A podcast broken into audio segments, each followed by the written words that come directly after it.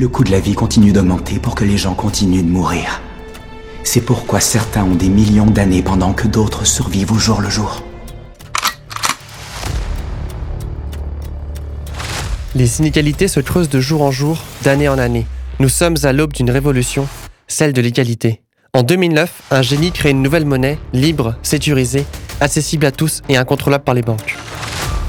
Il avait pour vision de redonner du pouvoir au peuple pour lui permettre de se créer une indépendance vis-à-vis des géants de ce monde.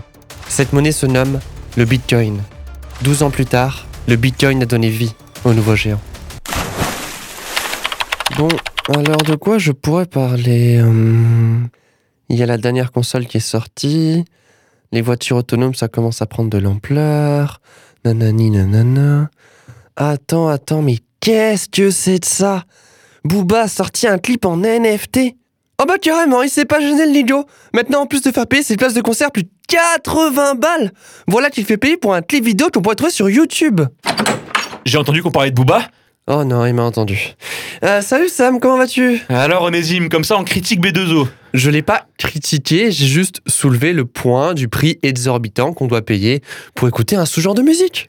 Attends, attends, tu viens de traiter le duc de Boulogne de sous-genre? Non, enfin, oui, mais ce que je voulais dire par là, c'est que le rap, c'est un sous-genre du hip-hop. Ouais, T'as bien raison d'essayer de te rattraper après avoir été médisant sur le baron.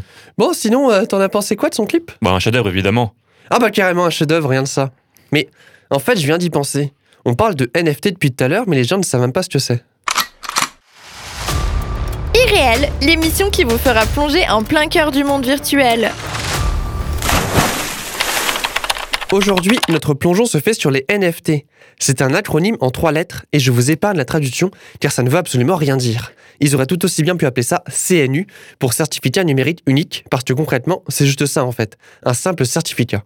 C'est basé sur la technologie crypto.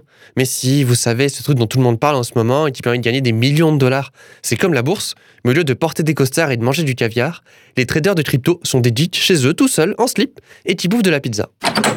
Mais il est complètement malade celui-là, hors de question que je te laisse parler des geeks comme ça. Florian, comment vas-tu? Bah, très mal, figure-toi, surtout après ce que je viens d'entendre. Sachez, monsieur Onésime, que les geeks sont des personnes tout à fait respectables, avec un style vestimentaire on ne peut plus acceptable. C'est quoi ces conneries? Et puis, oh, c'est insultant à la fin. C'est quoi ce fameux argument du bouffeur de pizza? Tu ne t'imagines pas à quel point cette étiquette nous colle à la peau depuis des décennies, quoi. Non, je n'imagine pas, mais là, je suis en pleine émission et tu me déranges. Ouais, c'est ça, fais gaffe à toi, hein.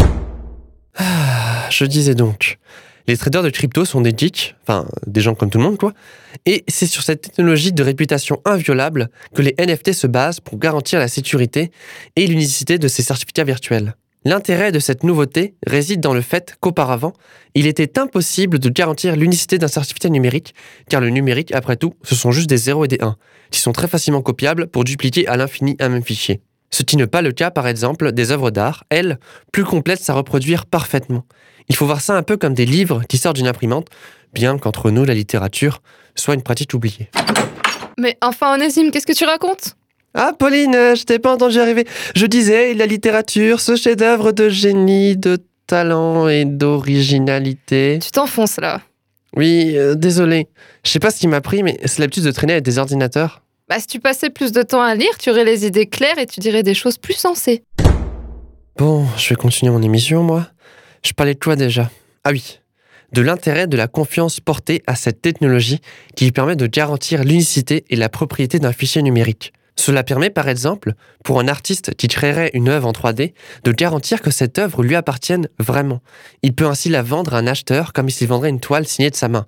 Et grâce à ce certificat, l'acheteur est garanti qu'il possède la véritable copie du fichier et il peut tout aussi bien le garder ou alors le revendre à un autre amateur d'art. Les possibilités sont sans limite, tout comme les prix d'ailleurs. Car pour le moment, les plus grosses œuvres de NFT sont parties pour des millions de dollars. Et même carrément un carré rouge qui est parti pour 800 000 dollars. Oui, je dis bien un carré rouge pour 800 000 dollars. Les gens ne savent plus comment dépenser leur argent. Bref, je vais maintenant conclure ce plongeon sur les NFT. Pour faire simple, ce sont des certificats qui permettent de garantir l'authenticité d'un objet numérique. Pour prendre l'exemple de Booba, acheter son clip virtuel, ce serait comme acheter un CD. Étant donné qu'avec l'expansion du numérique, la vente de disques a quasiment disparu car tous les albums sont disponibles gratuitement sur Internet, l'artiste, une fois de plus, se retrouve en tant que pionnier d'un nouveau genre, les NFT. Et ça lui a plutôt bien réussi car elle s'est fait plusieurs centaines de milliers d'euros avec la vente de son nouveau clip en moins de 24 heures. Je vous dis au revoir et on se revoit une prochaine fois pour un nouveau plongeon dans le monde du numérique.